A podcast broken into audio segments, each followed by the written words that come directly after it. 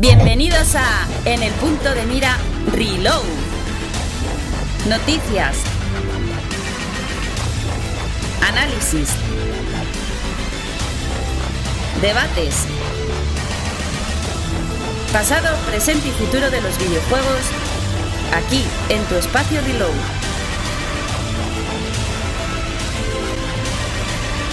Nosotros no te cobramos por darte placer. En el punto de mira Reload.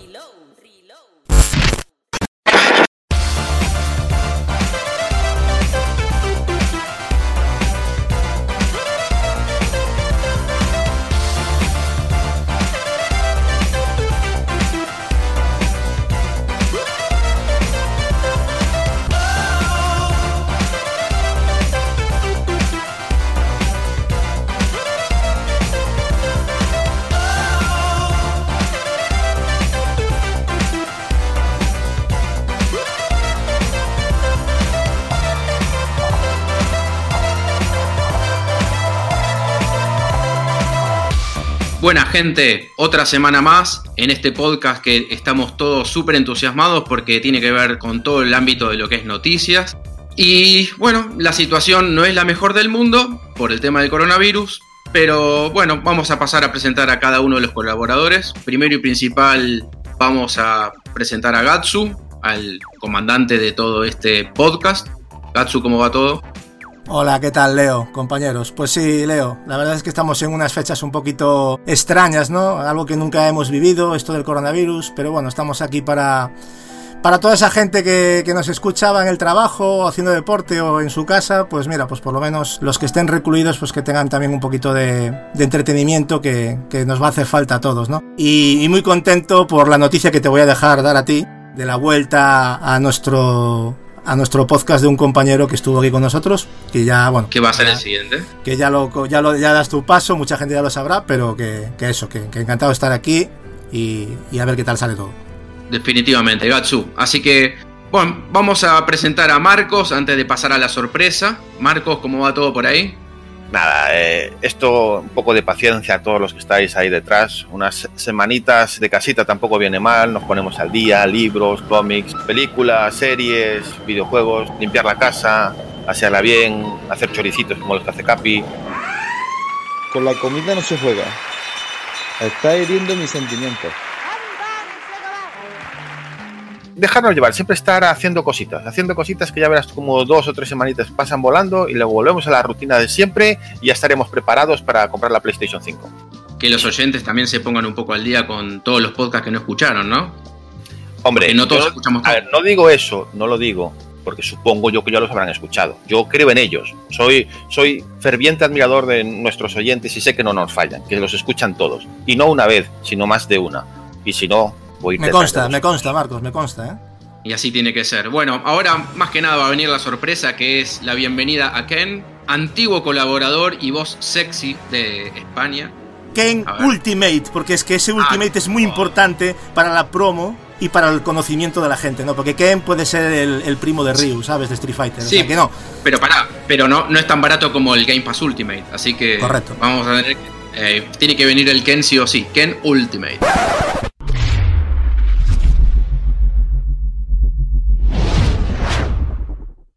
Bienvenidos a un nuevo vídeo, bienvenidos a un nuevo vídeo de opinión, más información y sí.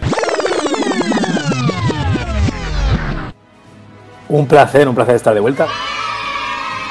La verdad que os he echado muchísimo de menos, tanto a, por supuesto, a mis compañeros aquí del podcast como a todos los oyentes y nada, a seguir dándole duro y sí, podría ser cualquier Ken, podría ser hasta el de la Barbie, ¿eh? Ken, ¿te has perdido? Mi casa está justo ¡Uh! Tu peinado, qué bonito. Ojalá yo tuviera un pelo tan voluminoso. Y aún no habéis visto lo mejor. Así que era bueno. También, que era ese bueno es el chiste fácil. Era, sí, sí, el chiste que vamos, que me llevo llevando desde que me hice el canal prácticamente. Así que de verdad, un placer estar aquí, un placer poder vivir la, la pasión del mundo del videojuego con todos vosotros y nada, a meterle caña. Genial, Ken. Y bueno, queda una sola persona más, que no es el menos importante, sino que es Lazarus, un compadre de la marca verde. Xbox Series X. Lazarus, ¿cómo va todo por ahí? ¿Qué tal Leo? ¿Qué tal chicos? ¿Cómo estáis? Eh, darle de nuevo la bienvenida a Ken, por supuesto. También nosotros te echábamos de menos. Y como siempre, listo y listos todos para sacarle jugo, como siempre, siempre lo digo, a todas las noticias que tenemos. A ver qué tal.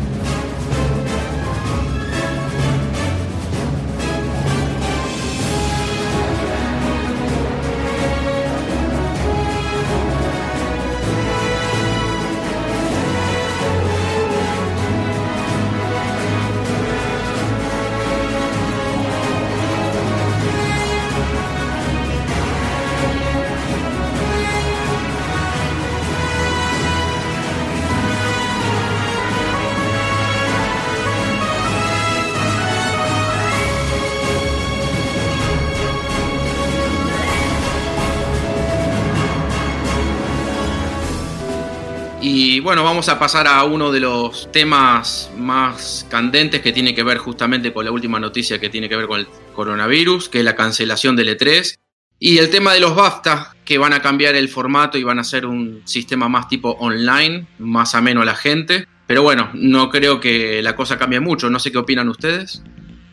A ver, lo del, E- lo del E3 era algo que ya estaba. Se venía barruntando hace semanas. Eh, por esto del coronavirus, sabemos que para que vuelva, volvamos a estar en una situación más o menos eh, estable o normal, nos vamos a ir a unas fechas próximas o incluso superiores a la que teníamos para el E3. Entonces, estas cosas, como hay que prepararlas con tiempo y si se cancela con bastante tiempo de antelación, se pierde mucho más dinero, al no tener asegurado que todo estará ok en esa fecha, es, era lo más idóneo. El miedo que está detrás de, todo esto de E3 es que con todos los problemas que ya tiene esta organización, que ya estaba teniendo para la de este año, que está el barruntar o lo que se dice por ahí, de que, claro, si como parece ser las compañías están optando por hacer las presentaciones de manera online, a lo Nintendo Direct o algo, algún acontecimiento, eh, digamos, online, eh, si ven que la repercusión es la misma y no necesitan gastar tanto dinero, piensan, para el año que viene, ¿por qué tengo que invertir millones en ir a un E3 si me puede salir más barato hacer online?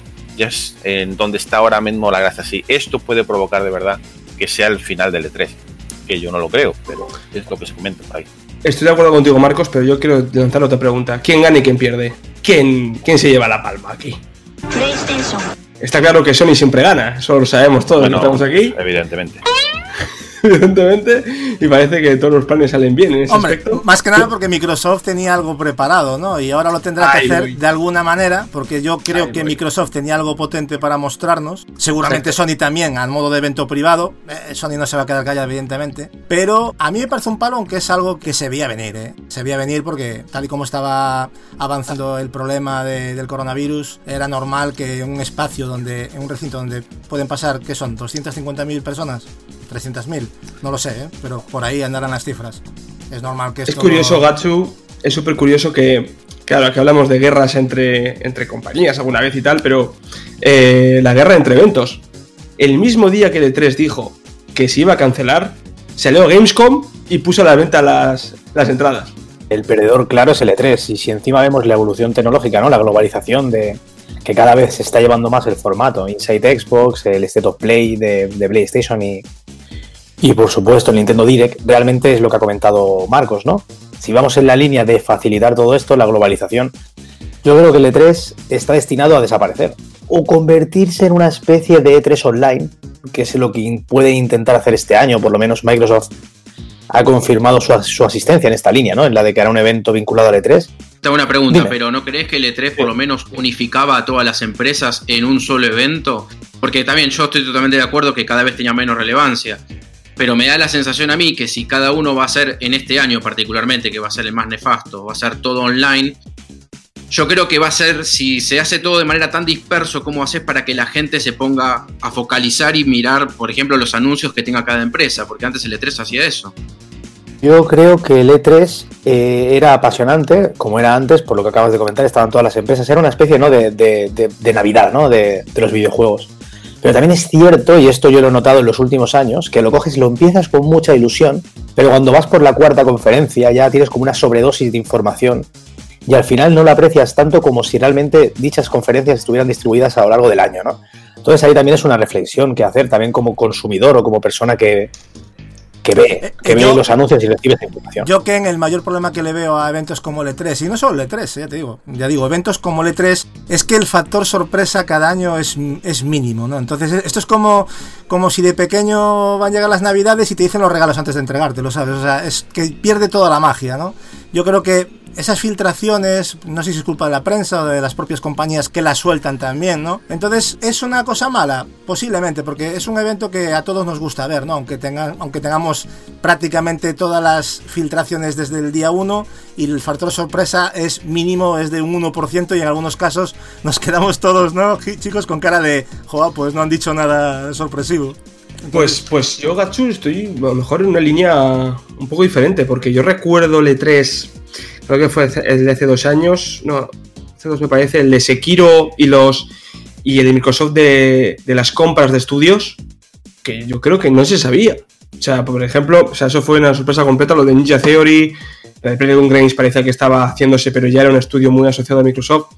Eh, no sé, yo creo que en estos últimos eh, E3, mi sensación es que ha habido, por parte de Microsoft, sobre todo que se filtraba todo, ha habido menos, menos, menos filtraciones. que sí que Microsoft lo ha, lo ha hecho genial, lo ha hecho absolutamente maravilloso. Pero sí que es verdad que ha habido otras compañías como Ubisoft. Ubisoft lleva 2 E3 yendo Sí, ahí con todo ultra mega filtrado, ¿no? Y en esta línea, pues sí que es verdad. Exacto. Me acuerdo de la filtración de- aquella tienda, no recuerdo el nombre, que filtró todo. Filtró Walmart. absolutamente todo. Walmart Walmart, Canadá. pues, Walmart Canadá. Sí, que, fi- que filtró hasta Rage 2, que bueno, filtró ahí hasta el Assassin's Creed, que en este caso era Odyssey, que bueno, y un Splinter. Cell que al final no salió. ¿Os acordáis? Es verdad, es verdad, es verdad. Sí, Yo, mira, te- tengo una. me Recuerdo hace, hace poco nuestro amado y, y venerado Geoff Kidley en una entrevista sobre esto de cómo ve los, eh, estas ferias del videojuego eh, de cara al futuro. Y sus palabras me recuerdan que estamos entrando en una era donde no es que sea lo principal, pero va a estar ahí para, para el disfrute, que es el streaming. Entonces yo lo, veo de la siguiente manera. Imagínate eh, una semana donde yo que sé, Sony o Xbox, pues se centran en hacer su conferencia vía online, como un direct. Y después de eso, para que la gente pueda probar las demos, entras a una especie de lugar eh, para jugar a esas demos en streaming. Y en lugar de tener que irte a Los Ángeles para probarlas, pues desde tu casa las juegas vía streaming. Entonces, la gente puede probarlos, eh, los eh, periodistas pueden probar esas demos y de ahí sacar pues feedback, pues sacar opiniones. Sí, Marcos, pero la magia. O sea, yo recuerdo un spot de PlayStation. La magia, la magia está en Disney.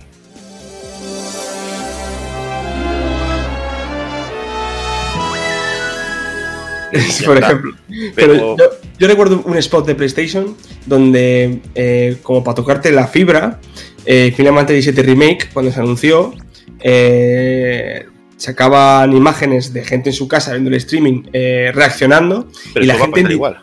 y la gente en directo reaccionando. La gente allí. Ya, eh, ¿qué? Digo, ¿qué? Perdón, Lázaro. Esto va a seguir pasando igual. O sea, la gente va a seguir grabando sus reacciones porque además es algo muy visto. No sé por qué en YouTube las reacciones a un Gusta anuncio. mucho, sí, sí, de, Eh, de cualquier entonces, cosa. Sí, sí. eh, cuando haga su, su presentación, su direct o lo que sea Nintendo o Sony o Xbox o otra compañía, la gente cuando vea un, algo que espera o una sorpresa, pues la reacción va a estar igual y se va a repartir la reacción. Eh, solamente que después de esa reacción, después de esa conferencia, igual te dicen en dos o tres, eh, dos o tres horas, pues puedes entrar desde tu Xbox, desde tu PlayStation o desde tu teléfono móvil al streaming y probar el juego.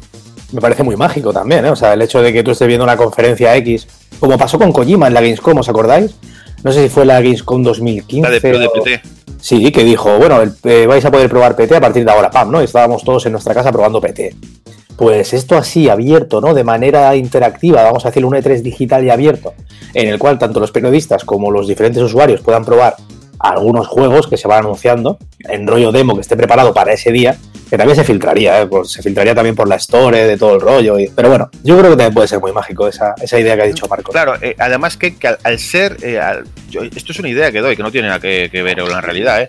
al ser algo vía streaming, pueden guardarlo mucho mejor eh, para que no sea, eh, digamos, escaneable por, por terceros la- las sorpresas o los juegos que van a estar disponibles en la demo.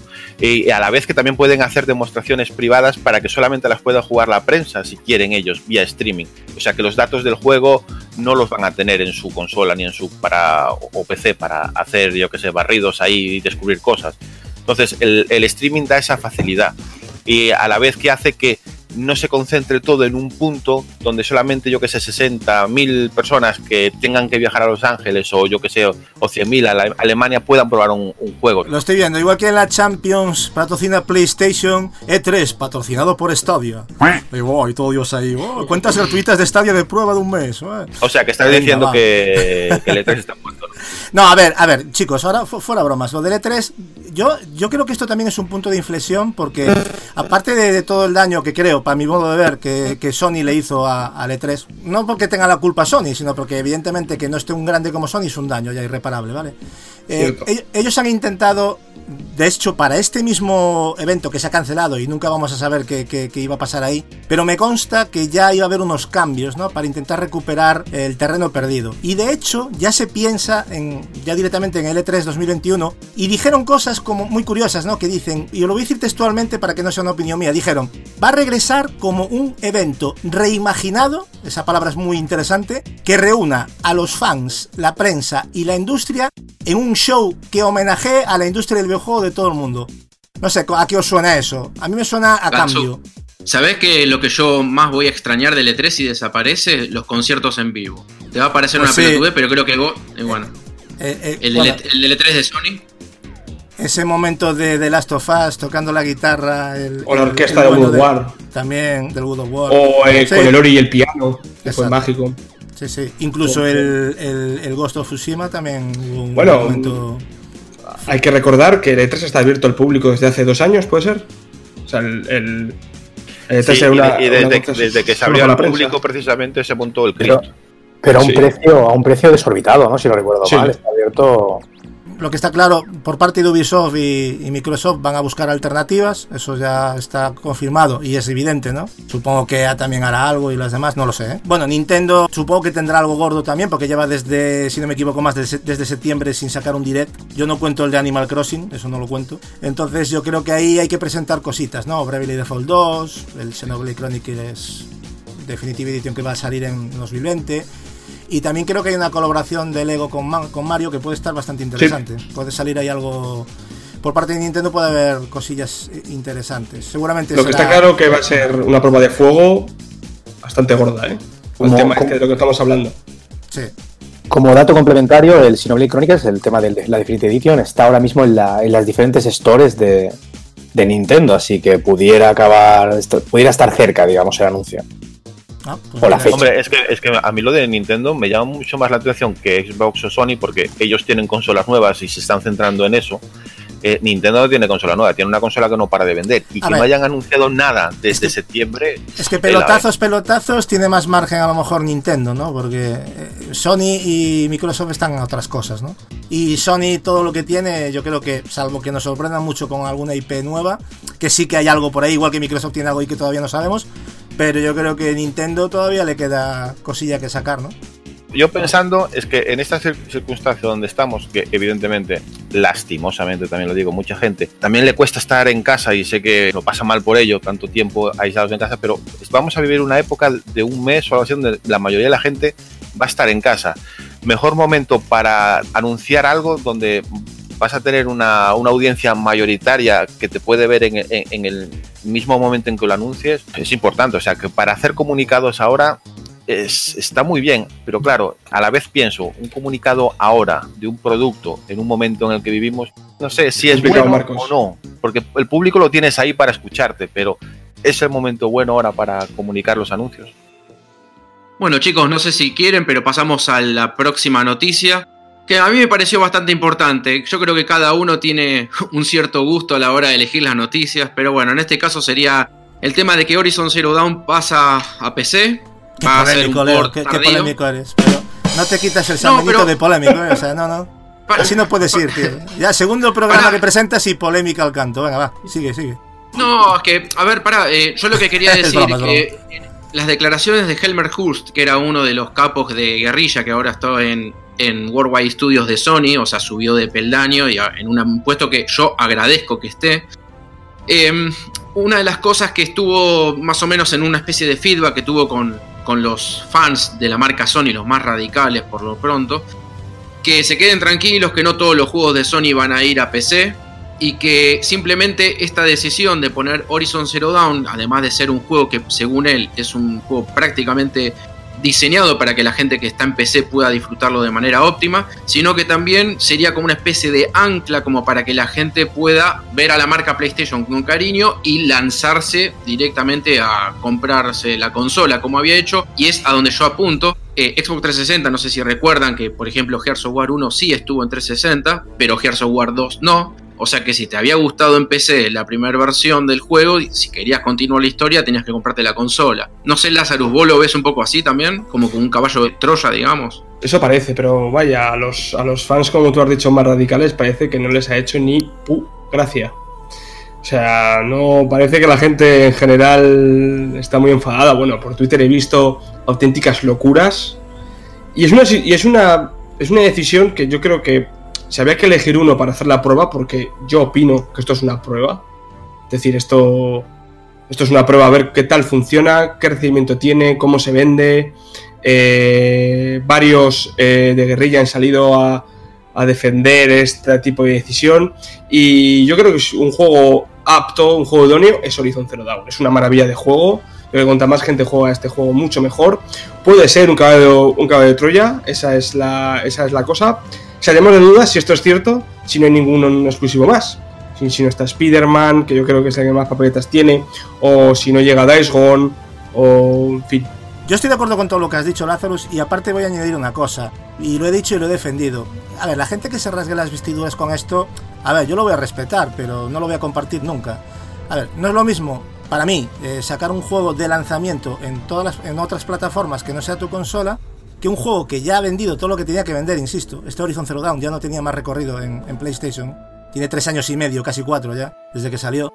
Entonces yo creo que eh, es un movimiento inteligente por parte de Sony para sacar dinero de una IP que en PC lo va a petar seguramente, o por lo menos va, a vender una buena cantidad interesante de, copias, y yo no veo cuál es el problema, ¿no? Hay gente, hay gente que lo ve como una traición, Luego ya, claro, eh, ya empiezan los, uy, ahora de las tofas, y luego y ya empiezan a ver ya pájaros por todos lados, ¿no? Y cuando no hay nada realmente. Que puede ser, que a lo mejor sea un, inicio de, de, un cambio en Sony, puede ser.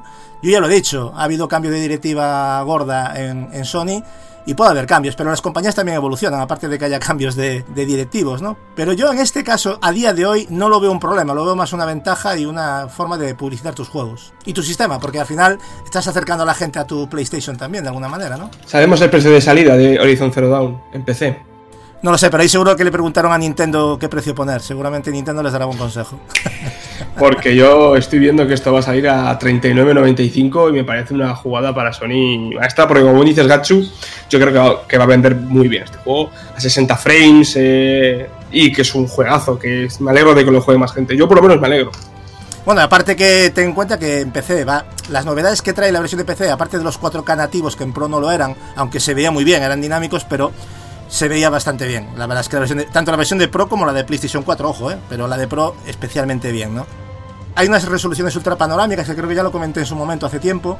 Y creo que también van a activar algo de logros en, de Steam, tipo como en la como en PlayStation, pero tampoco hay mucho más. Ah, y bueno, y viene con la, con la expansión, porque es la edición, la completa edición, si no me equivoco, que trae el de Frozen Wilds. Yo creo que realmente es una buena decisión, partiendo de la base, como bien has dicho, de que está hiper mega amortizada la IP en consola y, y el hecho de que va a llegar a PC va a permitir conseguir más beneficios, y eso también es directamente proporcional a, a mejores futuras IPs para la consola. Pero yo quiero, yo quiero colocar una reflexión, es decir, a ver, yo creo que vamos a llegar a un momento en el que se va a empezar y esto va a ser muy esporádico porque estamos viviendo un cambio y, se nos viene un Big Bang con el tema del streaming, con el tema con el tema de los diferentes, digamos, diferentes formas de disfrutar el videojuego, ¿no? Tenemos la suscripción como el Game Pass, como todo, todos estos nuevos, nuevos servicios que están llegando desde prácticamente por tierra, mar y aire por muchas compañías. Pero claro, yo, yo empezaría a dividir el mundo de consolas, donde si juntamos las tres plataformas que tenemos a día de hoy va a salir casi todo el catálogo,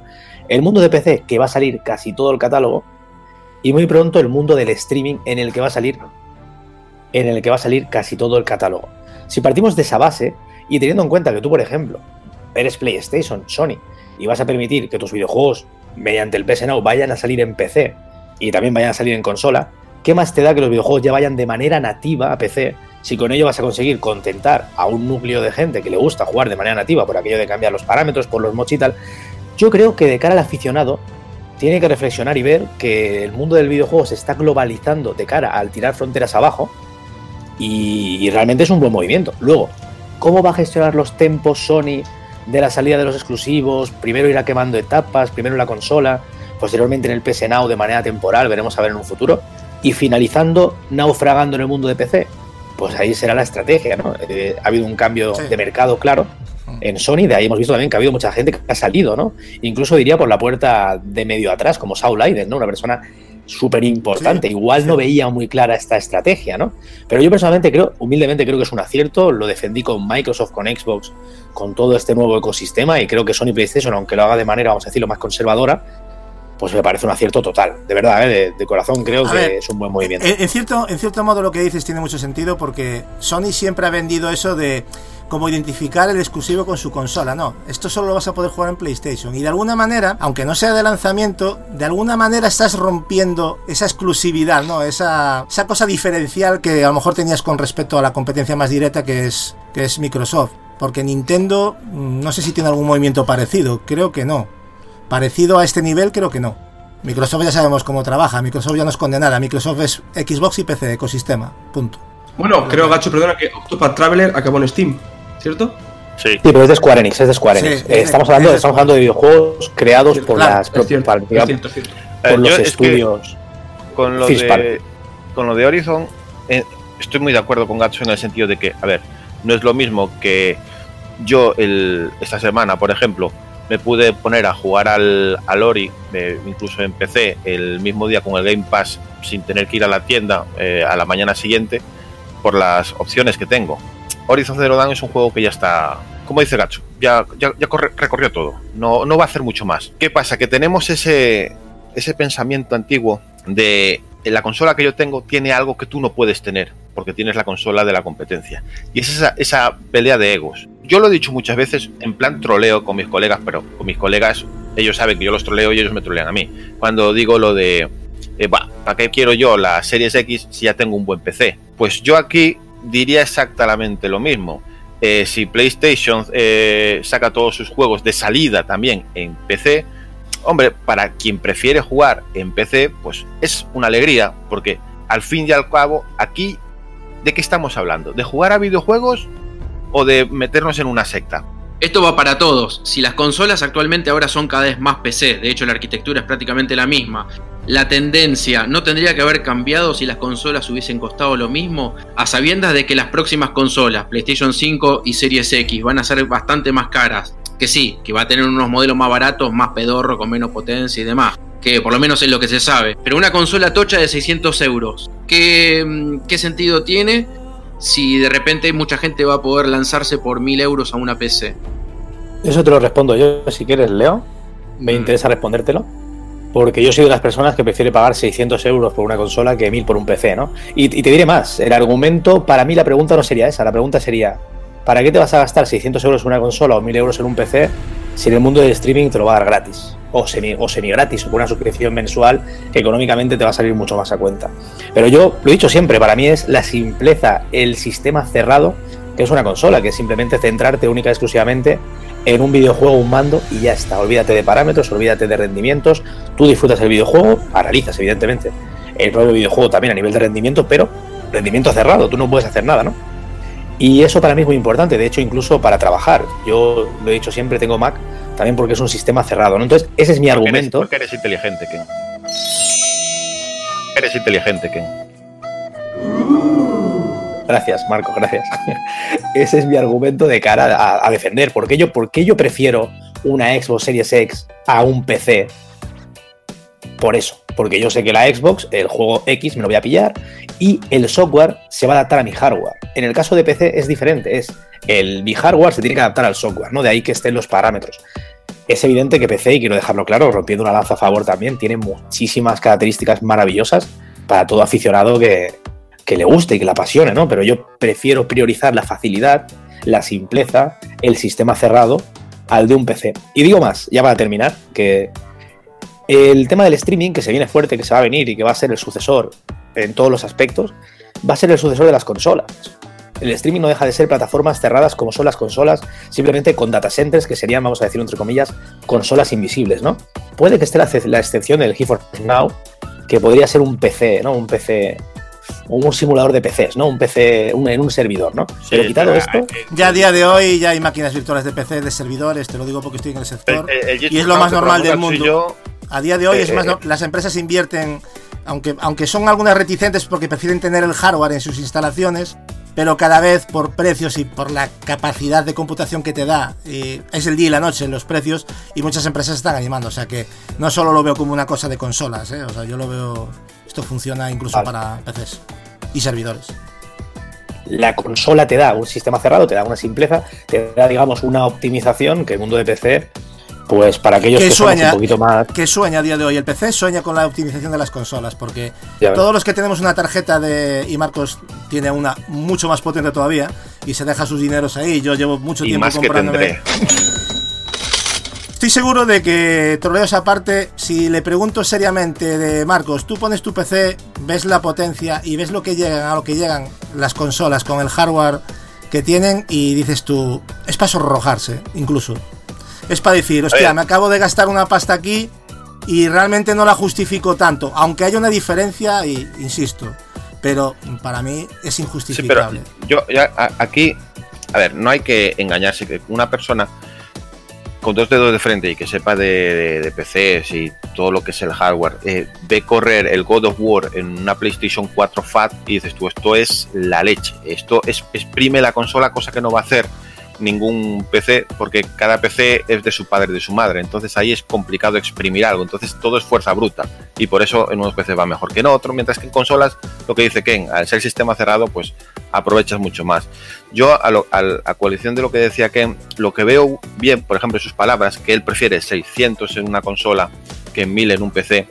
Y es eh, a lo que terminamos eh, con las compañías, yo que sé, Sony o Microsoft, que los exclusivos, bueno, serán sus exclusivos dentro de su marca o dentro de su ecosistema, pero a la, finalidad, que va a seguir disfrutando de los juegos de la marca Xbox o de su servicio Xbox en su consola.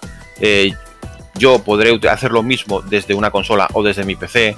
Eh, Gatsu podrá hacer lo mismo desde su teléfono Samsung si quiere. A la finalidad están jugando a esos juegos, que es lo que eh, esa empresa quiere que pagues sus servicios, que juegues a sus juegos y sobre todo tener en cuenta eh, de cómo ha crecido económicamente lo de las microtransacciones y sobre todo los pases de temporada, que son eh, casi mucho más eh, importantes a la hora de dar beneficios que la propia venta del juego. Evidentemente, no todo puede ser igual, porque hay juegos que son indies de, o, juegos que son una campaña y ya está. Pero me refiero la importancia de cómo está cambiando a la hora de monetizar lo que es el mundo de los videojuegos y en eso tenemos que tener en cuenta. Para ir cambiando un poco de tema, Marcos, porque hablaste de los micropagos y me corrió algo frío por la espalda como si fueran, no sé, cuatro cubitos de hielo. Pero bueno, nada, vamos a hablar sobre el crunch de The Last of Us 2, ¿no? Un juego que me parece que no va a tener micropagos, ¿o sí, Marcos? No creo, pero tampoco te lo, te lo voy a... Yo lo vería eh, bastante poco probable, pero bueno. Es que de hecho me acabo de quedar un poco. ¿Qué hay? ¿Algún rumor de que va a haber micropagos? Me acabo de quedar loco. No, no, ¿qué vas? Y si hay algo, es algo cosmético así, para yo que Y más si no tiene modo multijugador. Es absurdo. Sobre todo. No lo sé, pero. Sí, entonces leo que aparte de los. No, lo que iba. No, lo que iba a decir sobre la plantilla, la cantidad de gente que se fue desde el desarrollo de Uncharted 4 a este inminente de Last of Us 2. Y bueno, el crunch que ya lo hablamos un montón de veces, pero bueno, nunca está de más tratar de recordarle a la gente, ¿no? Y que la plantilla también cambió mucho en estos últimos meses, que tomaron muchos diseñadores junior, que lo único que hacen es, entre comillas, perder un poco más el tiempo porque hay que volver a entrenar más o menos de cómo volver a diseñar y cómo, ser cómo optimizar un poco el tema del desarrollo. Hubo un tío en Twitter, ¿verdad, Leo? No sé si estás, imagino que lo habrás visto, que eh, se quedó a gusto, ¿verdad? En, en, el Twitter hablando sobre el crunch, sobre lo que tú comentabas. Sí, el Jonathan Cooper este rajó bien, ¿eh? Pero... se rajó bien. Alguno incluso de Naughty Dog salió a hablar también. Eh, y hubo, hubo tema ahí con el tema este del crunch. A ver, yo no quiero defender a Naughty Dog gratuitamente, ¿no? Pero yo creo que Naughty Dog, si hay una compañía que ha demostrado que se ha portado bien con sus empleados, es Naughty Dog, precisamente, ¿no? Yo no sé qué le ha pasado a este tío con. que era un antiguo animador de, de Naughty Dog que ha empezado a contar una serie de cosas que, bueno, que pueden ser ciertas, yo no digo que no, pero me da la sensación de que tiene un poquito de resquemor, no sé el motivo, ¿eh? es mi apreciación, a lo mejor me equivoco y al tío le han, lo han puteado, pero a mí la sensación que me da, por lo que estuve leyendo en entrevistas que le han hecho, es que el tío está un poco resquemado con, con algo, algo le debe pasar. Porque, a ver, yo me niego, me niego a pensar que de repente ahora en Naughty Dog sean una panda de universitarios que están aprendiendo a programar, ¿sabes? Que es poco más lo que está diciendo. Porque eh, ha dicho que se ha ido porque se veía que, que, no daba el nivel, ¿no? Como para estar él. A mí me dio una sensación. Dijo que él quería trabajar con los mejores y que no quiero que no lo era. Exactamente. La grave, es A ti no te parece un poco heavy, o sea, me parece un poco Sí. echar mierda gratis, ¿no? Y, y ir un poco de sobrado, pero a mi modo de ver. Clase más impactante de, de todo, de todo lo que ha dicho Jonathan Cooper es que un amigo suyo ha sido hospitalizado por crunch, ¿no? Y, eso, y- yo creo, quiero creerme que eso no, no puede mentir, ¿no? Diciendo algo así. Eh, la cosa sí que es cierto que él está argumentando un poco de que lo, dentro de Naughty Dog ha habido bastante fuga de cerebros por el tema del crunch, ¿no? Y sí que es verdad que hemos visto, y estas son noticias totalmente oficiales, que algunos de los desarrolladores de Naughty Dog han estado yéndose a otros estudios, entre ellos de Pero- Initiative pero- de Microsoft. Estamos de acuerdo, Leo, eh, Leo perdón. Eh, joder, estamos ahí por confundidos hoy. No, no, no nos acostumbramos a Ken.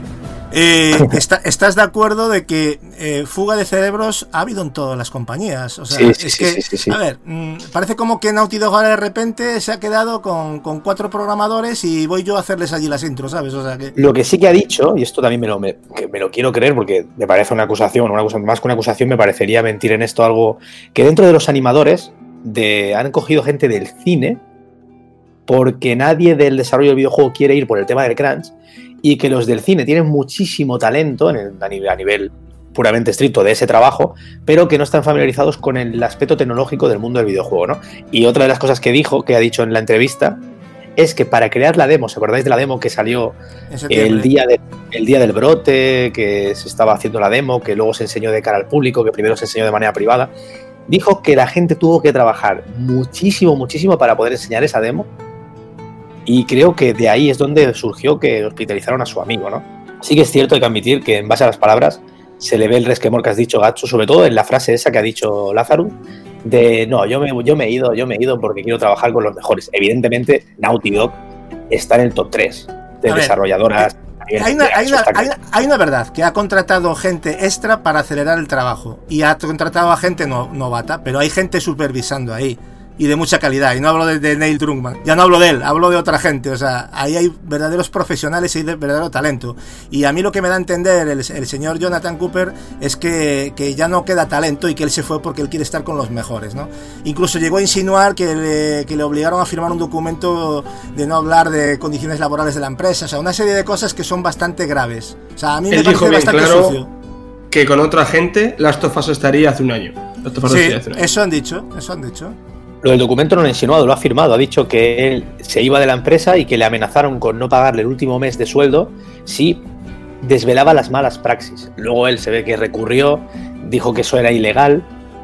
Entonces le tuvieron que dar el dinero. Porque sí que es cierto que cuando firmas un contrato, muchos de ellos tienen el tema de la confidencialidad y que si hablas mal de la empresa puedes tener. Pero que, eso pasa en digamos, cualquier empresa. Cuando vences dicho contrato, ya tú en teoría tienes libertad de expresión. Tiene No que pasar, no, no, no, tiene que pasar un tiempo, ¿eh? Eh, Vale, en mi, vale, caso, por ejemplo, un año. En la última empresa que estuve, un año tiene que pasar para. Según la justificación de Jonathan Cooper, que yo a nivel jurídico no lo sé y por lo que me decís es mentira lo que ha dicho Jonathan Cooper, es que es ilegal, por consiguiente. Bueno, a lo mejor sí que es ilegal que no te paguen el último mes, ¿no? Eso ver, es como un chantaje. Es que él está intentando decir como que la, eh, Naughty Dog le ha dicho, "Mm, aquí no cuentes nada de, de- de los cuatro gatos que tenemos aquí trabajando, que no tienen ni idea, porque ha dicho que, que Naughty Dog a día de hoy estaba formada por gente muy novata, eso sí, talentosa, menos mal que dijo algo, pero que no tenía el conocimiento técnico para, para el diseño, para montar todo lo que se tenían entre manos, ¿no? y que había una falta de experiencia bastante grave. Yo, yo por lo menos, no sé si tú Lázaro, pero yo saqué eso en contexto. Sí, sí, sí. Y, y es un- me parece bastante grave, ¿eh? Eh, en líneas generales que el, el- el colega de Jonathan Cooper diga, diga esto y sobre todo esto de irse con los mejores. A mí... Aparte que tú, tú ves normal, Lazarus, que el tío diga cosas como, porque a mí esta gente que entra en este tipo de temas hay que cogerlo mucho con pinzas. Ha llegado a decir que muchos compañeros se saltaban comidas y duchas para ir a trabajar. O sea, y que muchos estaban trabajando enfermos con mascarilla. Mm, a ver. Parece que Naughty Dog ¿A dónde es- quieres, es- ¿a dónde quieres llegar, le amigo? mismo. O sea, Sí, sí, sí. o sea, que vaya la policía allí y los detengan a todos, ya, porque lo que está diciendo este hombre, claro, que entre allí la policía, los detengan y nos quedamos sin, sin de las a ver, tofadas, es que está, eh, lo que los que nos están escuchando, primero, eh, a ver si van a entender mal. Aquí, tanto Gatsu, Ken, Lazarus, Leo, yo, cualquier persona con dos dedos de frente está en contra de cualquier eh, actividad que conlleve crunch. Ah, no, Eh, eso por vamos, supuesto, eso, eh, eso- o sea, eso yo- lleva, lleva por delante. Ahora, ahora bien, eh, las palabras que dijo este hombre que han ocasionado que la gente uh, eh, alce la voz, eh, que no compréis el juego, que vamos a ver. Crunch eh, seguro que ha habido en The Last of Us 2. Crunch está habiendo seguro en Cyberpunk. Lastimosamente, pero es algo eh, muy habitual, aunque nos joda en, en el mundo de los videojuegos. Prácticamente todos los juegos tienen crunch. Si el hombre es tan valiente y tan defensor de los derechos y tal, ¿por qué no denunció con dos pares de narices cuando estaba trabajando? ¿Por qué no hizo una denuncia, una denun- denuncia anónima que se puede hacer? Tú vas a, lo puedes decir incluso al propio comité de empresa, eso se puede hacer una inspección, hay medios para hacerlo. ¿Por qué no lo ha hecho? A ver, que alguien me lo diga, ¿por qué no lo ha hecho? Porque lo hace ahora justo Yo- cuando ya no está en la empresa. Yo lo a mí que- estas yo lo cosas que no me cuadran.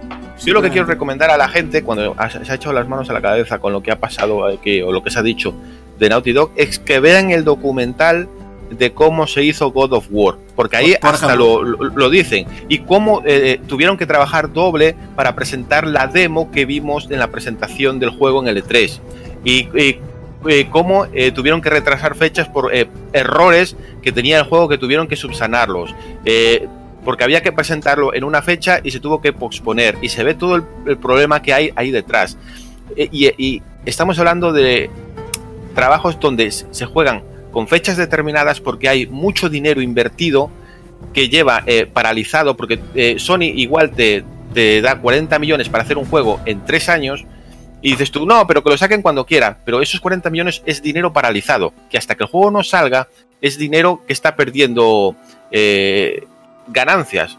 Entonces, eh, por eso ponen una fecha y por eso Y- se juega con las fechas. Y una cosa, Gachu, mucho dice el amigo este, el amigo Cooper, pero tú entras en su perfil de Twitter y ahí tiene que ha trabajado en Last of Us Parte 2. O sea, en el currículum nos vale ponerlo, ¿vale? Claro, Porque ahí sí. da porque cierto prestigio, la cierto medallita- renombre. La medallita la mola. medallita, A mí ahí me da sí, que es un después, poquito. Tiene el ego un poquito subidito. Me da la sensación este hombre, ¿eh? Pero bueno, es una A ver. apreciación personal. Yo, yo quiero creer lo que él dice, de que ha, ha sentido o ha visto eso, pero es que no me extraña, es que eh, mismamente en declaraciones del encargado de, de Cyberpunk, cuando eh, presentó que el cambio de fecha, él mismo lo dijo, que han hecho todo lo posible porque no existiera crunch, pero ha, ha habido, en, algún momento ha habido y habrá en este, con este retraso, evidentemente, aunque les duela, tienen que llegar a una fecha.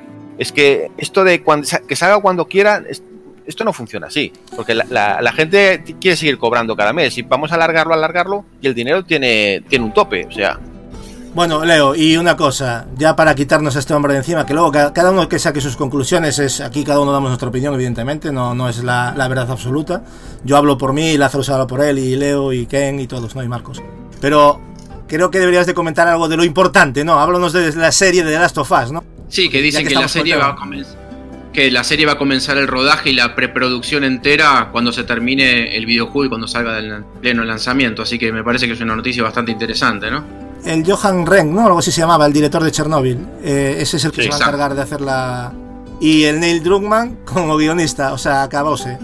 O sea, y, yo... el, y, el, y el compositor de la banda sonora del juego también eh, se ha dicho en los últimos días. Gustavo Santolaya, ¿no? Exacto. Será que Es que ese hombre, la- ese hombre es- la- es- tiene magia en los dedos, o sea, cuando toca la guitarra Ah. te- se, se te ponen los pelos de punta. Va a ser un pepinazo, ¿eh? Yo creo que va a ser un pepinazo. Yo creo que Chernobyl, el director de Chernobyl y Neil Druckmann, como anillo al dedo, tío. Es que le va como anillo al dedo, porque precisamente eh, lo bien que ha gestionado Chernobyl, ¿no? Todo lo que sería un problema químico, ¿no? Por decirlo de alguna manera, estos desastres. Sí, es, es un, parece un documental. Bueno, que realmente no es que no sea un documental, pero es que parece más un documental que una serie, ¿no? Pero es una serie muy dura, ¿eh? A mí me parece una serie bastante, Eh, bastante dura. Exacto. Es más, parece más en el formato de una película que otra cosa. Tiene lo que es la estética y la imagen. muy Está filmado como una el ritmo. Película. Sí, sí. Pero vale mucho, vale mucho la pena verlo, sobre todo para darnos cuenta de, de lo que teníamos, cómo se comportan los estados cuando hay estas crisis y con el coronavirus. Cuidado, ¿eh? Cuidado que estamos viendo comportamientos salvando las distancias bastante Oye, pues, reprochables al- en la dirección. ¿eh? Al final, al final va a ser un momento idóneo para, ¿no? para la gente. Habrá interés cuando salga esto, más todavía sobre el tema de cosas así de virus y de. Yo alabo los huevos del amigo Druckmann, ¿eh? Se podía haberse quedado en su confort. Ahí con Efectivamente, en su zona de de confort videojuegos, ha dicho, mira, me voy al cine, le echo dos huevos y aquí... A Eso es ya- gente- es gente la- A él le creativa. encanta eso. A él le encanta eso. Es más, eh, con Druckmann no se dice. O sea, llega a pasar esto con Kojima y todo el mundo, ¡oh, ya está Kojima! que Nadie le llama, nadie le llama director frustrado a- al Druckmann. A Pero ojo, eh, ojo, eh, que con esto de PlayStation Production, cuidado que Kojima no puede hacer algo. Pero, Imaginaros- chicos, est- estamos de acuerdo que viendo, viendo el trabajo de Nell y comparándolo con el de Kojima a nivel de lo que es dirección de secuencias y de historia, son los dos directores. O sea, les gusta el tema de dirección. O sea, está clarísimo. Yo y me guionistas, imaginaría ¿eh? Kojima, imaginaros una serie de Kojima de Metal Gear, tío, sería la caña, ¿eh? sería la caña que podría salir de ahí, tío. Imagínate. O sea, que yo, yo lo que Sí, estoy deseando. Cuatro capítulos sin entender nada. La gente preguntándose, buscando cosas en internet. Bueno, sí que la gente, sí que la gente entiende poco. Si una de las críticas que tiene la serie de Witcher de Netflix es que no, no la entendían por los saltos cronológicos, pero, Pero no porque esté mal explicada. No es porque no esté mal explicada. Claro, es claro. porque, es porque hay que Imaginaros, imaginaros Anda que, no, Ken, anda que no entendían la serie de Los y bien que la veían. ya ves, y con las teorías Bueno, de, los, de, de los nadie se quejó. la- las dos Bueno, últimas temporadas. No, no, es, últimas. es increíble lo de. Es increíble lo de. Pero bueno, es una, fue una serie que, que lo petó. Yo, volviendo al tema de The Last of Us, estoy deseando ver a. Ya ahí se está barajando quién va a ser Ellie, Joel y tal. Eh, todavía no se ha visto quién podría ser Tess, que me encanta. La, bueno, la que muere. Siento los spoilers, pero si no habéis jugado Last of Us, lo siento mucho. Y incluso eh, Sammy Henry, que es, hay una A- secuencia a me- brutal con esa. A mí me hace mucha gracia que, que quieran poner a Alan Page de Ellie cuando Alan Page debe tener ya 107 años, porque hace ya muchísimo tiempo. 30, 30 y muchos. 30 y muchos. Qué trodazo, ya- ya. No, pero, eh, pero que sí, hace ya mucho tiempo sí que daba el perfil y tal. Y Bueno, para, envió para más adelante podría ser, para una Ellie más adulta, sí. yo creo que es la perfecta. A ver, yo me acuerdo de esa Sí, sí. actriz cuando veo a Ellie, lo A siento ver, mucho. eh, sí es cierto Sí. que en la, en la Tú ves- sinopsis soy del- del joven, quiero videojuego- decir, claro. en la sinopsis del videojuego, eh, Ellie eh, eh, tiene entre 14 y 15 años. Eh, yo creo que a la hora de hacer la serie la van a subir un poco y va a andar entre los 16 años o por ahí. De todas maneras, hoy en día a nivel CGI de- se puede... A ver, yo he visto cosas ahí que se puede rejuvenecer, hay muchos actores que los han rejuvenecido. O incluso... Pasa que el CGI tiene que estar muy bien hecho para que no quede mal. Pero Ya, bueno, pero es demasiado trabajo solamente para Puede- intentar sí. meter a una No, actriz a ver, no, sí, no es ¿sabes? necesario. Puede haber, una- puede- puede haber actrices que lo hagan perfectamente bien. Mira, fíjate que con, en The Witcher 3 eh, me comí mis propias palabras porque a mí Jennifer, de principio, yo la vi y dije, esta no es Jennifer, no es la que yo quiero. Y ahora estoy enamorado de ella. O sea, yo después de ver la serie ya mm, veo Jennifer y veo a, a ella. Y ya no solo por la parte física, ¿no? Sino por cómo actúa. Es buenísima esa actriz. Yo no la conocía de nada. tiene, tiene una evolución del personaje bastante buena. Brutal, Se- sí, se porque claro, con eh, ella. eh, mira cómo empieza, con ahí, ya, con de- deforme ahí y tal, o sea, hace un papelón, pero vamos, a mí esa serie tiene todas mis alabanzas, a mí, habrá, respeto a la gente que no le gustó, pero, pero a mí me parece que está hecha increíblemente bien, o sea, tiene escenones pero memorables.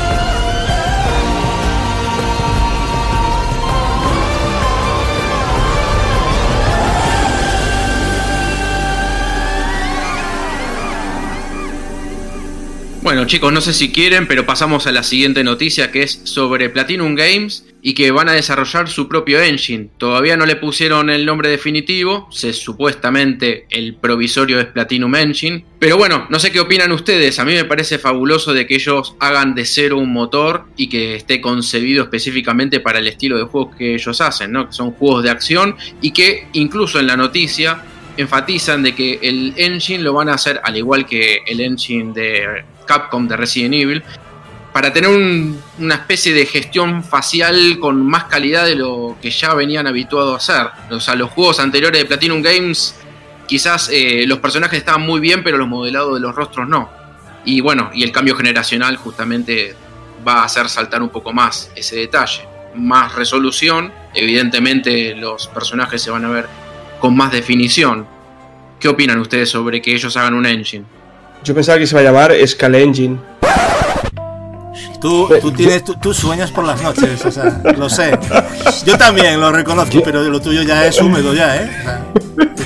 lo tuyo es de pañal ya, ir a dormir con pañal. Gaming. La verdad, la verdad que todo el tema de Platinum Games, ¿no? Después de la, la, inversión que ha hecho Tencent, ¿no? Y que les ha permitido, les está permitiendo autopublicar videojuegos, y ahora con lo del nuevo motor, creo que va en, una línea de ambición interesante, solo que yo le estoy viendo un fallo y también es la mala la mala praxis o, lo mal que están tratando a Microsoft en todo esto, ¿no? Todos los videojuegos que están desarrollando, de momento Wonderful 101, incluso después de haber triunfado en Kickstarter de manera masiva, no va a llegar a Xbox, ¿no? De momento no se ha confirmado, por lo menos, que va a llegar a Xbox One. Eh, los otros videojuegos eh, tampoco es para salir, ¿no? El Bayonetta 3, evidentemente, es exclusivo de Nintendo Switch. Pero el otro, que es Baby Default, creo que era. Babylon este es Babylon 4. Este es exclusivo en consolas de PlayStation 4, ¿no? Entonces, ostras, no entiendo Eh, esta, el- esta situación. Hace nada hablamos de este hombre que dijo esas palabras de, de Naughty Dog y yo tengo la sensación de que lo de Scalebound ahí hubo mal rollo. Eh, yo creo que ahí la cosa no terminó muy bien. Y encima el propio Camilla el otro día salió medio borracho en un sitio diciendo, eh, a decirles a Microsoft de hacer Scalebound, ¿no? Digo, joder, pues llevar el Wonderful 101 y luego si eso ya... Y, encima, y encima a japoneses hablándoles de trabajar para una eh, consola americana. De todas maneras, el, a mí lo del Platinum Engine tampoco me coge de sorpresa porque llevan, creo que dos años ya con este motor desarrollándolo. ya. Les tocaba. Quiero un motor para mover muchos objetos en pantalla, que tenga una gestión de movimiento de personajes especializado en acción y sobre todo para que tengan opciones de prueba con otros diferentes desarrolladores para gestionar mejor la comunicación entre departamentos, no sé. Vendieron un poco ahí la moto como justificando el tema de ¿qué pasa? ¿No se puede hacer esto con otros motores? Esa es mi pregunta, ¿no? Porque hablan, queremos aplicar distintos estilos artísticos, no centrarnos en, en cel shading y fotorrealismo. Vale, ¿y qué pasa? ¿Necesitas un motor nuevo para eso? O sea, sigo preguntando por qué. Y fíjate hasta qué punto llegaron, que voy a leer textualmente eh, lo que dijo, creo que esto lo dijo Camilla, si no me equivoco. ¿eh? Dijo, probamos motores externos, pero echamos en falta algunas funciones que necesitábamos. Que aunque es posible que se implementasen en un futuro, en otros motores, para nosotros sería un problema, ya que escaparía a nuestro control, por lo que decidimos que desarrollar e implementar nuestro propio motor gráfico sería la única manera de estar seguros en cumplir con nuestros equipos de desarrollos y las necesidades de estos. No sé, yo no sé cómo lo veis, pero me parece un poco extraño. No lo veo una justificación. A ahí mí lo que para- más me sorprende es porque hacer un motor gráfico económico no es, pero No, en no, absoluto. no, para nada, para nada. Oh, pero- no, a- acordaros lo del Fox Engine, que lo- Pero todo también, es cierto, también es cierto por buscar algún tipo de justificaciones que Platinum tiene un, un estilo muy peculiar, ¿no? Y igual tienen que hacer un motor muy, muy, muy Pero ¿qué quieren exclusivo hacer? para ¿Un mo- ellos. ¿Quieren hacer un motor molde? Entonces me estás diciendo. Puede ser, de cara a su estilo. Bueno, Porque ahora sí que, sí que es verdad que ahora, y, y- me gustaría preguntaros acerca de qué opináis del Project PP o GG, creo que era, ¿no? GG, sí. sí. Este videojuego, claro, se están diferenciando mucho con los diferentes proyectos, ¿no? Vemos ahora Wonderful 101, ¿no? Que aunque sea un remaster, es un estilo completamente diferente. En este quieren darle un toque muy realista. Y me da mucha curiosidad cómo van a poder implementar el gameplay de este juego, porque creo que dijeron que, o sea, bueno, sabéis, ¿no? De que estoy hablando para los oyentes que no sepan, es un videojuego que básicamente es como de Ultraman, que es un héroe, es un humano normal que de repente se vuelve gigante y empieza a hacer combates rollo, pues como los Power Rangers, ¿no? Cuando cogían el robot gigante. Sí, incluso Bioman, Bioman también, que es más, Exacto. más antiguo, eso es de los primeros incluso. ¿Cómo van a implementar el gameplay de este juego? Porque nos han dicho, por lo menos, eso creo que han dicho, si no, si no voy errado, que va a ser siempre eh, el personaje gigante, ¿no? Entonces, ¿qué va a ser? Solo combates, porque no me imagino un hombre gigante explorando por ahí, ¿no? No tiene sentido. Me da mucha curiosidad, pero sí que es cierto que los diferentes estilos gráficos, ¿no? Hablan de que en este videojuego le van a colocar realismo, en otros videojuegos le van a colocar un toque más cartoon, ¿no? Más, más mangas y, bueno, es- Astral Chain, que ellos querían continuar, continuar con la IP, es totalmente manga, ¿no? Entonces me da mucha curiosidad, ellos van a tener que ir gestionando estos acuerdos second party con, bueno, con videojuegos, digamos, autofinanciados y yo qué sé, me da mucha curiosidad porque Platinum tiene un, un estilo muy, muy peculiar, ¿no? Me, me da curiosidad, me da mucha curiosidad. Para, sacar juegos raros que eh, los japoneses sabes que son... ¿Cómo te ibas a imaginar tú cómo iba a ser el juego de Wonderful 101? Tiene un, un sistema de juego para mí muy raro. A mí nunca me ha gustado, Pero- pero, Platinum es una compañía, ojo, que aparte del Wonderful, que ahí estoy completamente de acuerdo contigo, pero es una compañía que es japonesa, pero que al, al occidental le vuelve loco. En general, al- a- Ah, no, son sí. superventas, me explico, porque tampoco venden demasiado, pero que gusta, o sea, traspasan la frontera, esa frontera de, de cosas de, que son demasiado japonesas, no sé si me explico, ¿no? Que, que no vendería nada. Pues ellos no, ellos logran ser fieles a lo que ellos quieren, a su idea, y exportarla a Occidente. No sé si lo veis así, ¿eh? Yo coincido 100%, 100%. También hay, también hay que recordar que uno de los anuncios del nuevo estudio que iban a abrir en Japón, en Tokio, quieren enfocarse a juegos servicio, que eso es otra cosa. Es verdad, es verdad, que, es verdad, que- es que verdad. ha llamado la atención, ¿eh? Qué Que- miedo. Oye, que pueden hacer algo interesante, pero a mí no me interesa realmente. Claro, porque eran cuatro proyectos, eh, uno es Wonderful, Nos el otro es el. Project, el, falta Pro- uno. el Project GG. El otro, el otro exactamente qué era. Es que a ver, El, yo. el- el- el segundo proyecto, no, no recuerdo. Lo busqué, me acuerdo que lo busqué a- algo de Tokio, de no sé qué. A lo mejor era el estudio de Tokio este. Sí, el ver, estudio, era- pero eso, esos son estudios, sí, pero Era, lo, lo era anunciaron Wonderful, como. sí. era el, el Project, luego anunciaron eh, el tercero, era lo del estudio, Vale, pero vale, lo, sí. del, lo del anuncio del motor gráfico no tiene nada que ver con el No, nuevo anuncio. vale. Está, Me imagino que no. está ese cuarto anuncio que dicen Y que que nos va a sorprender mucho, que va a ser un- uno, Exactamente. que va a ser algo importante. va a ser un pelota. Dicen Hombre, ellos que va a sí, ser un porque, pelota. a Bueno, ver, siendo, siendo sensatos a día de hoy, de los que han pre- dicho. A ver, Bayonetta 3, vale, te lo compro, pero yo, no- yo a Bayonetta 3 ya no lo meto en ese saco, ni a Babylon's Fall, ¿sabes? Que eso No, ya son dos juegos que. Pero ese juego, no sé, toca algo potente o en la línea de lo que ya nos han dicho. Que a lo mejor luego al final Project GG nos mola a todos aquí que te cagas, Sí, no lo sé. sí. Pero, a ver, eh, siendo realista, lo que hemos visto ha sido un CGI con un perro muy bonito y unos señores gigantes en los edificios y poco Un más. shibaíno, o sea, ¿no? Claro, sí, exactamente. Pero bueno, a ver, yo confío Y en claro, ellos, y, es un y- gran y- encima, encima caso que dice que hay 15 personas trabajando, pero que quieren llegar a 100 personas para, para trabajar en el juego. O sea, el juego está en pañales, no. Lo siguiente. No, no, claro que sí, vamos. yo creo que hay que celebrar, estaremos todos de acuerdo de que Platinum se autofinancie, ¿no? Y quería también rápidamente decirlo que va a hacer lo propio Quantic Dream. Eh, a- tuvieron una inyección de dinero por una, bueno, pues una empresa china, que en este caso no es Tencent, y van a autofinanciarse y encima van a ayudar a, otras, a otros estudios independientes a, a publicar. Por consiguiente, de verdad, estoy... quería destacar esto como algo positivo, ¿no? Que estamos aquí hablando y realmente mola que estas desarrolladoras den un paso adelante y, y salgan de las garras de las distribuidoras como Activision y todo el rollo este. Igual me parece bien, Ken, hablar de pañales, porque creo que Gatsu habló de pañales. Y cuando uno habla de pañales en alguien como yo, que soy malísimo jugando los Souls, tengo que hablar de la noticia de Nioh 2, que el director, eh, Fumito Yasuda, que es impronunciable este nombre, quiere trabajar, o por lo menos él tiene la intención, de hacer un nuevo Ninja Gaiden. Y bueno, y la gente que ama la saga están locos de alegría, pero le bajaron el copete, uno de los directivos y dueños de la empresa Tecmo, de que hasta que no saquen todos los DLC no van a empezar a la preproducción de ese juego, si es que lo hacen. Así que no sé qué opinarán. Yo, de, esta, si me permitís, chavales, yo de esta noticia, lo que a mí me ha hecho más gracia que otra cosa, y lo voy a explicar, no, no se me malinterprete. Pero me hizo gracia el. ¿Cómo es? ¿Fumihiko? Ya- Bueno, Yasuda, vamos a llamarle Yasuda porque si no me lío. Tiene unos nombres.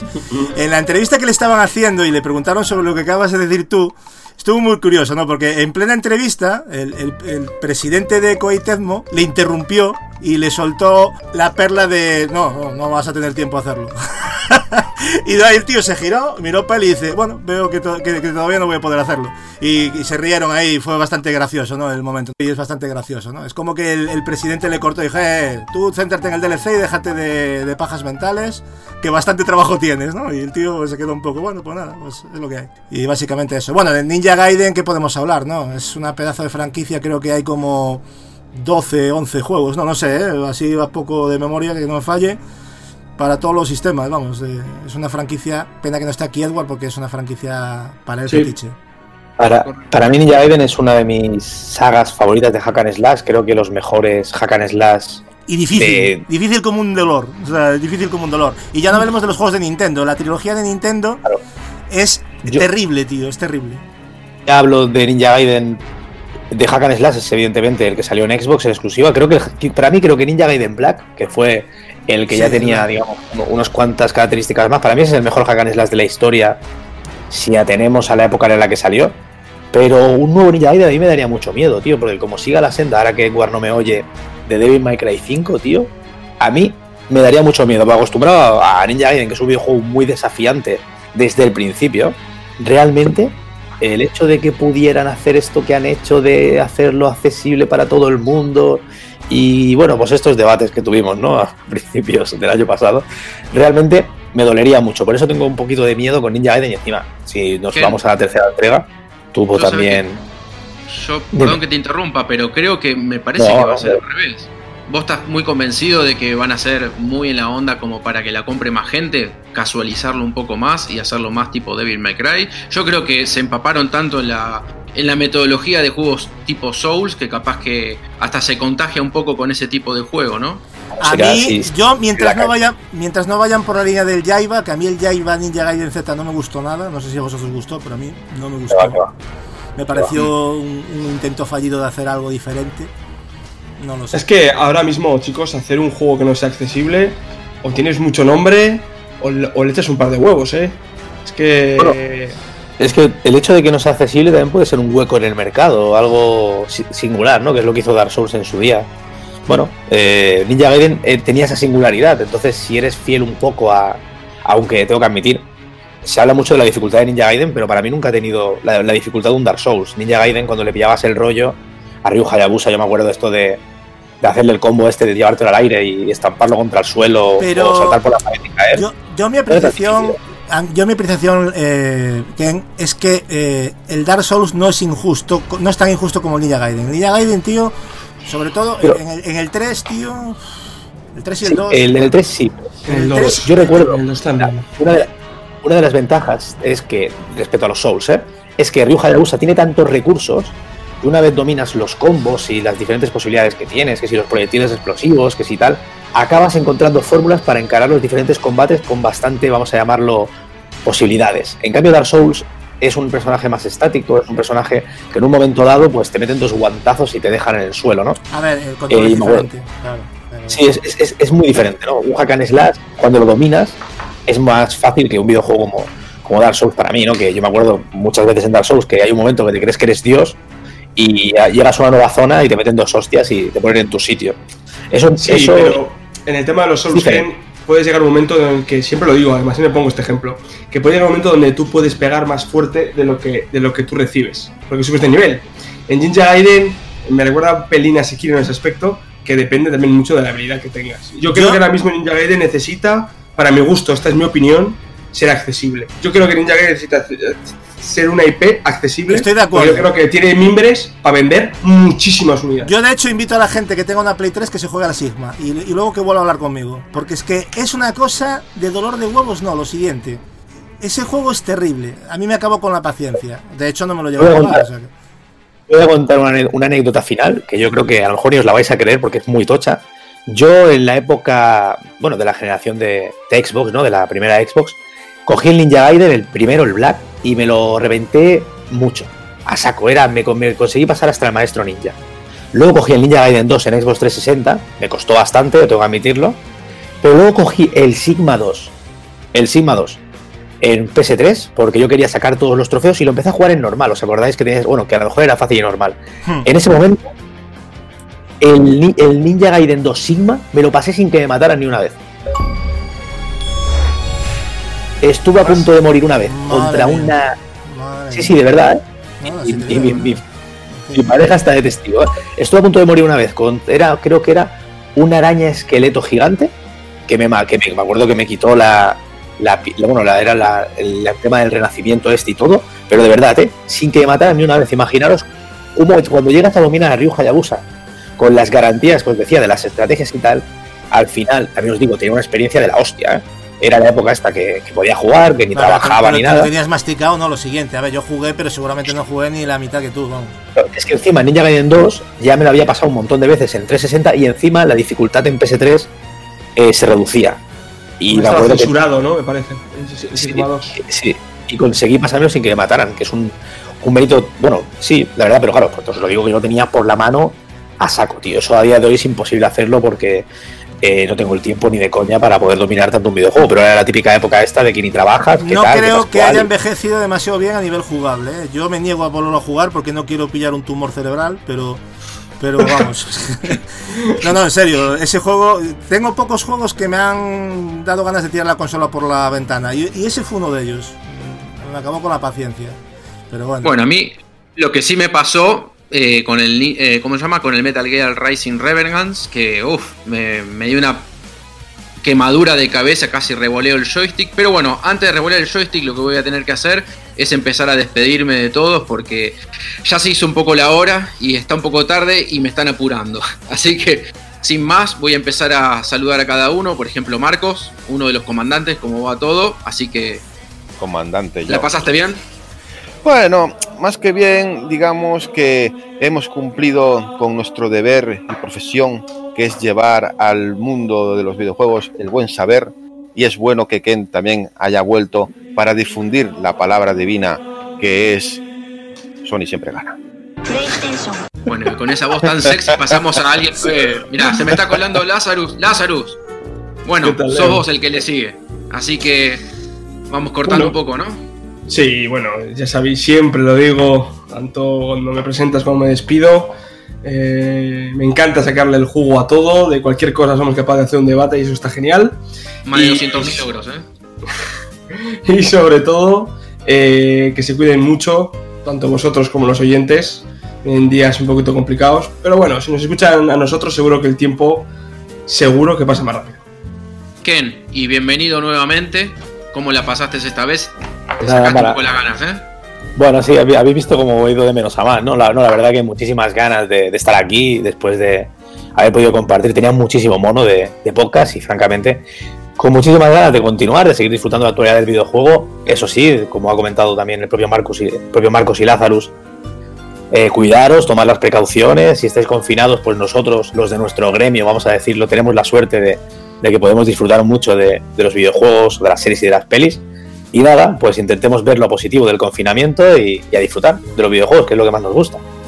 Por supuesto. Mucha naranja y mucha Nutella. Gatsu. Bueno, sí, la, la Nutella, lo tuyo y la Nutella va a acabar peor que el coronavirus, pero bueno, te lo llevas para el cuerpo. Pues, bueno, encantadísimo de una vez más, evidentemente, de estar con estos cracks de compañeros que tengo que no me los merezco. Un placer que Ken esté aquí de nuevo. Como veis, eh, aporta muchísimo sobre videojuegos y, y es un honor para mí tenerlo aquí, al igual que el resto de los compañeros, pero bueno, que, estoy muy contento de que, de que esté de vuelta. Sí me gustaría, eh, bueno, incidir lo que dicen mis compañeros, ¿no? Que el tema del coronavirus y tal, cuidarnos todos, ser responsables, eh, no paranoiarse tampoco, llevarlo con la mayor tranquilidad. Y Que se queden en casa. Y esto lo pasaremos. Aparte, mira, hay que pensar dos cosas. Primero, fijaros la felicidad. CD Projekt Red ya ha anunciado que van a hacer un nuevo The Witcher, ¿no? Después de Cyberpunk. Ya, o sea que eso ya es para estar contento, ¿no? Y luego, si eso no te llega y, y no tienes la suerte de tener una consola y tienes un PC solo y eres un Marcos de la vida, pero con, bueno, en este caso solo con PC, pues tenéis el Game Pass a un euro ahí con 198 juegos para jugar, entre ellos el Yakuza 0, incluso el, el nuevo Ori and the Will of the Wisp de Moon Studios, ¿eh, Lazarus? Que- ¡Juegazo! que ¡Juegazo! Es maravilloso y, y- Hablaremos y- del siguiente día, Y tenéis, y tenéis el canal de Ken con unos vídeos estupendos que os hace cada día ahí de, de noticias. ¿Qué más queréis? ¿Qué más queréis? Le tenéis todo ya. Y nosotros aquí dando la murga, Sí. pues cada semana. Sí, pues, hostia, si estás hablando de The Witcher 4, pues mira, que tenéis tiempo para leer los libros, que también es cosa buena. Exactamente. Y con una, una cosa ya, no me entretengo más, me gustaría mandar un especial saludo a Jolly y a Suko, que sé que nos escuchan desde hace bastante tiempo y por temas que no voy a decir a nivel público, pero quiero mandarles, ellos lo saben, un, un fuerte abrazo y mucho ánimo. También me gustaría decir algo antes de despedir, eh, comentarles a la gente, no sé si lo iba a hacer Leo, de que eh, a partir del próximo programa los comentarios que, que pongáis en iBox en, sobre, sobre preguntas que nos queráis hacer o sobre temas que hemos hablado en este podcast, pues algunas de ellas serán leídas eh, en, en el próximo podcast para bueno, intentar fomentar el, el público o vosotros que estáis ahí detrás también participéis en el podcast de, de alguna manera. También en, en Telegram comentaremos temas que, que habéis eh, dicho vosotros. Bueno, es algo que tenemos ahí pendiente de haceros partícipes y creo que Katsu es una buena iniciativa. Por supuesto, y aparte aquí, eh, los que nos seguís desde hace muchos años, sabéis que tuvimos esa sección del oyente, a nosotros siempre nos gustó y siempre incidimos en que, que nos gusta que nos dejéis comentarios, que nos pongáis vuestras opiniones, pero bueno, entiendo que a no todo el mundo pues le, le interesa participar y solo quiere escuchar y ya está, pero bueno, a todos los que penséis eh, o tengáis por la mente que se os escuche, pues nosotros encantadísimos, tenéis ahí canales para, para poder hacernos llegar vuestras consultas y nosotros encantados de leeros y de responderos cualquier tipo de pregunta. Bueno, así que ya saben, todo lo que sea redes sociales pueden dejar sus comentarios en la caja de Twitter, Facebook, aunque el Facebook últimamente ya no lo están usando tanto, mal ahí gente, pero bueno, nada. Les mando un abrazo y nos vamos despidiendo. Así que nos vemos la semana que viene. Chau gente. Hasta luego. A cuidarse, a cuidarse y a ¿eh? Leer la monster. tele, jugar, jugar. It's a monster. Ori, Ori, Ori. Ori, Y lavaros las manos. Y quedaros en casa. verde. Quedaros en casa.